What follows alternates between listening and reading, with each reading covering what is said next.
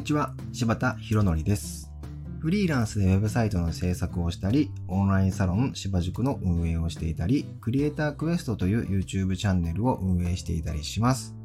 今日は、ウェブサイトの効果にまつわる数字のことというテーマでお話ししてみたいと思います。はい。なんちゅうテーマやって感じですか？まあちょっと本題に入る前にですね、あの、この僕のスタンド FM ってどういった方が聞いてくださってるんでしょうか？あの今、ウェブ勉強中だよって方なんですかねそれともなんか、もうすでに実務でウェブサイト制作してるよって方なんでしょうかうん。どういう方に向けて喋ればいいのかが、だんだんこう、わかんなくなってきましたけど。はい。まあ、今日はですね、ウェブサイトって何かしらのこう目的があって作ることって多いじゃないですか。僕らが作るウェブサイトがなんかどういう効果を出せばクライアントさんって喜んでくれるのかなって結構考えることが僕はあるんですね。えー今日喋ることっていうのは大前提としてあの僕はウェブ制作会社とかに入ったことはないんですよ。だからそのウェブ制作会社ではこうだよとか、ウェブ制作会社に入るならこういうことを知っとかなきゃいけないよとか、あの、そういうことでは一切ないので、えーっと、あくまで僕が自分はこうしてるよっていう自分なりの考えを勝手にベラベラ喋っているだけなので、あの、これが正解だよとか、こうしなきゃいけないんだとかは一切ないので、なので、えーと、そういう目で、目じゃないな、そういう耳で、えー聞いていただきたいなと思います。お願いします。じゃあちょっと、まあ、本題に入りたいなと思うんですけど、うん、まあ、さっきも言った通り、ウェブサイトって何かしらのこう目的があって作ることが多いじゃないですか。まあ、僕の場合だったら、自分たちの会社やなんかお店の認知を上げたいとか、お店への来店客数を増やしたいとか、うん、なんか資料請求フォームから資料請求してもらえる数を増やしたいとか、まあ、そういったものが多かったりするんですね。まあもちろん他にも、なんかこう、イメージの向上をしたいとか、まあ、採用サイトとかの場合だったら、そこからエントリーしてもらえる数を増やしたいとか、まあいろんなこう目的があったりすると思うんですよ。で、まあそもそも、クライアントさんは、まあ割とこう、できれば全部、いろんな効果を出したいと思ってると思うんですよ。まあつまり、例えば認知の向上もしてほしいし、かつ来店客数も増やしてほしいし、会社のイメージも上げてほしいし、えっ、と、採用の人数も増やしたいとか。まあ、でも正直そのウェブサイトって全ての要望を完璧に答えられるような、そんな魔法の道具ではやっぱなかなかないのかなと思うので、だから僕はまず大前提として、クライアントさんのマーケティング戦略の中で、そのウェブサイトがどういう位置づけで活用されるのかとか、どういう位置づけで活用したいのかっていうところを僕らも把握しておく必要があるんじゃないのかなって思ってたりするんです。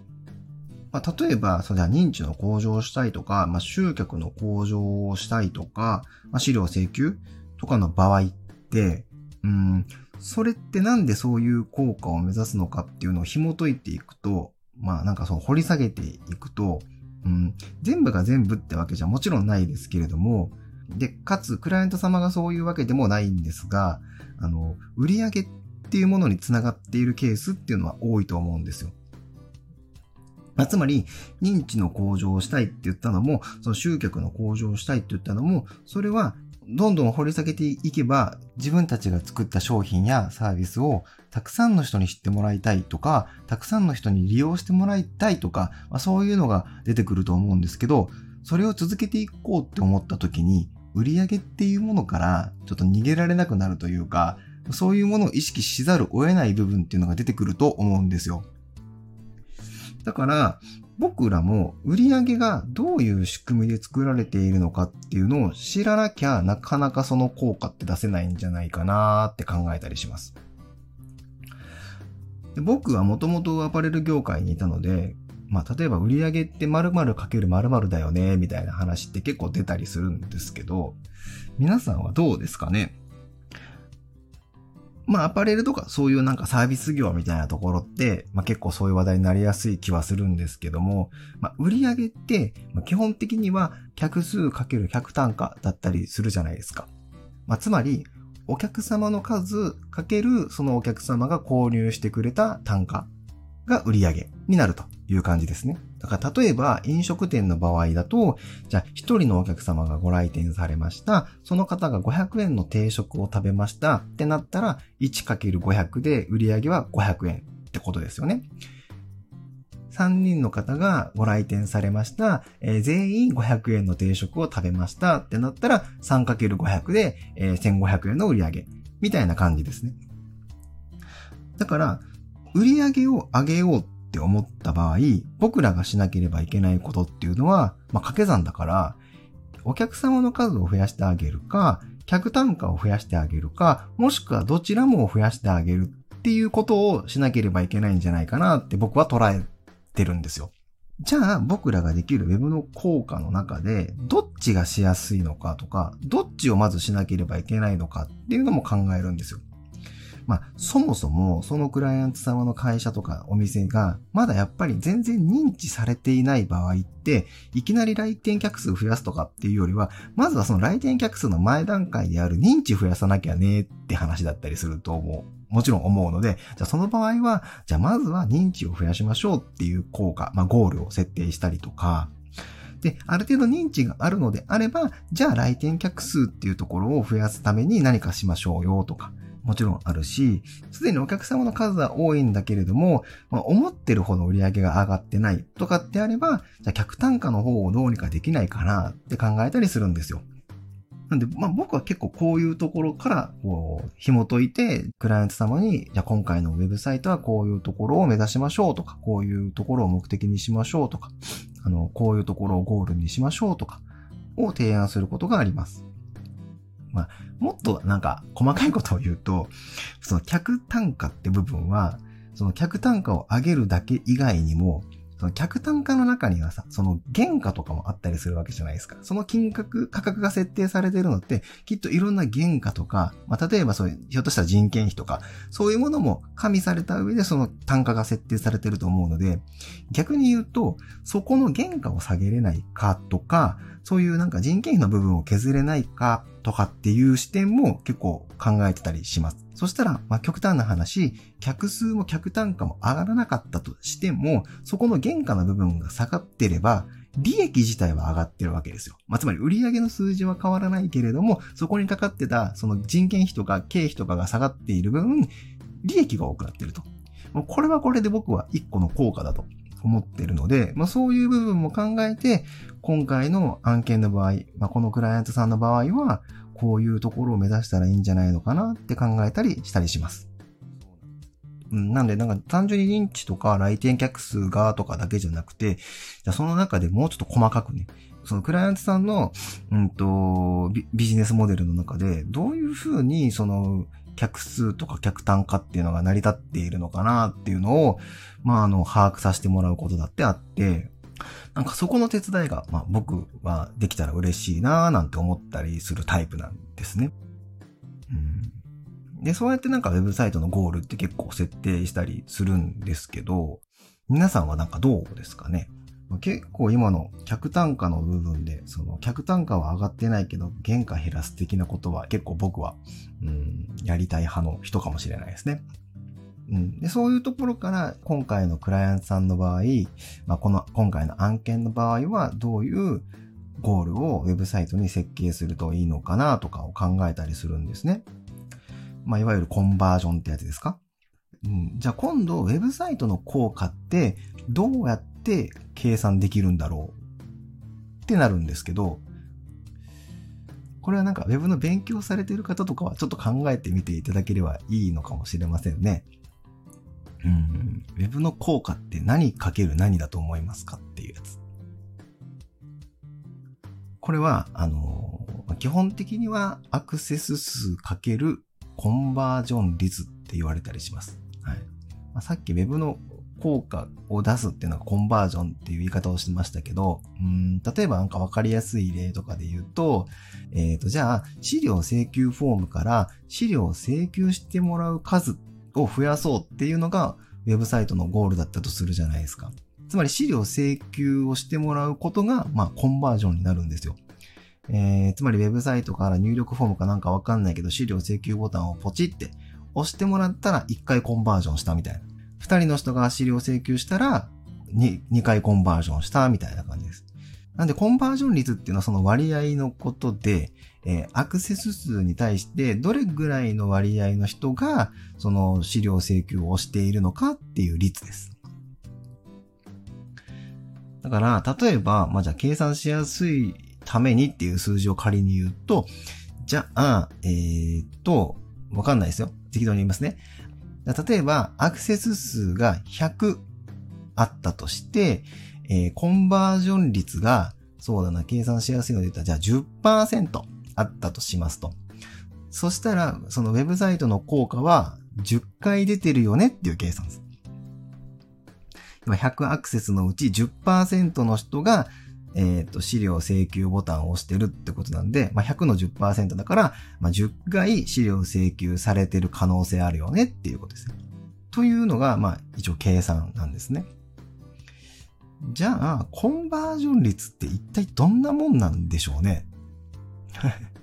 これはもうね、もう難しいというか、もうバラバラっていうか、なんとも言えない部分がすごい多いんですけど、まあ、要はもともとクライアントさんのその認知度とかにも影響してきますし、その、ウェブの目的、そのコンバージョンのハードルによっても全然違ってくると思うんですよ。まあ、例えばその、ネットショップとかの場合だったら、その購入してもらうことがコンバージョンになったりするので、そうなると、こうユーザーとしては財布を開かなきゃいけないじゃないですか。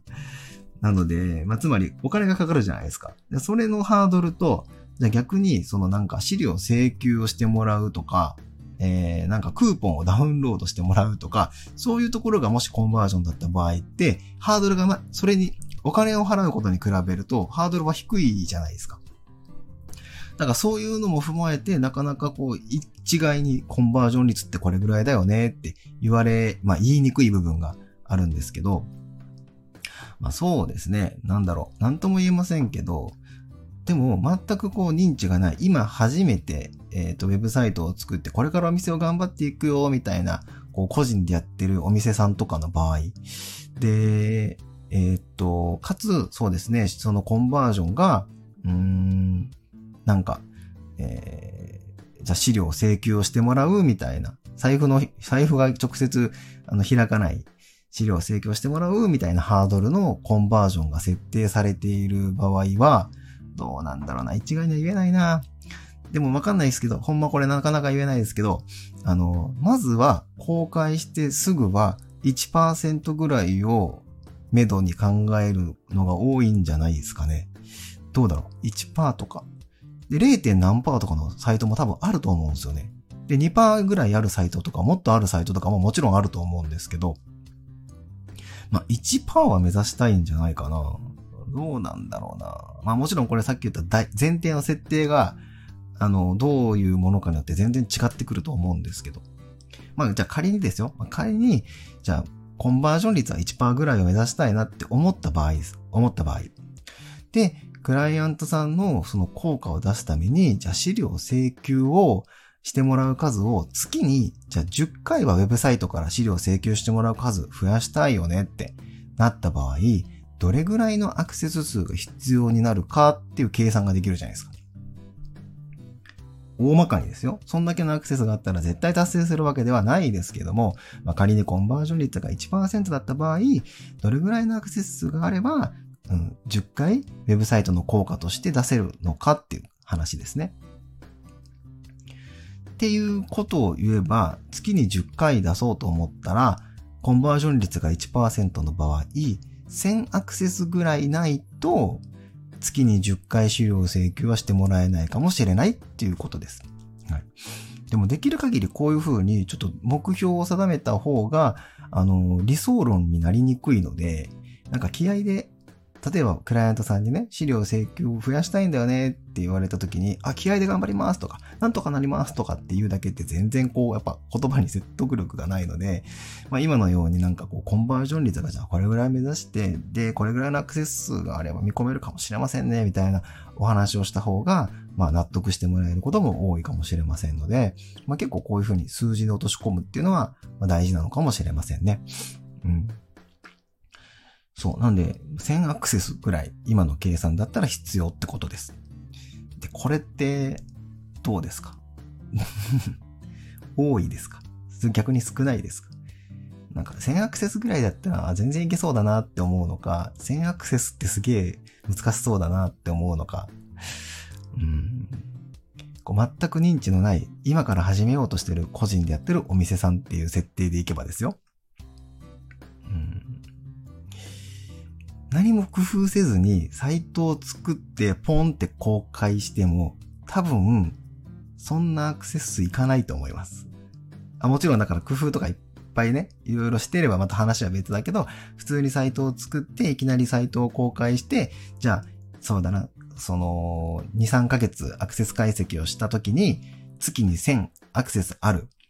月が、この3ヶ月以内にあるかって言われると、結構難しい方なんじゃないですかね。どうですかね。うん。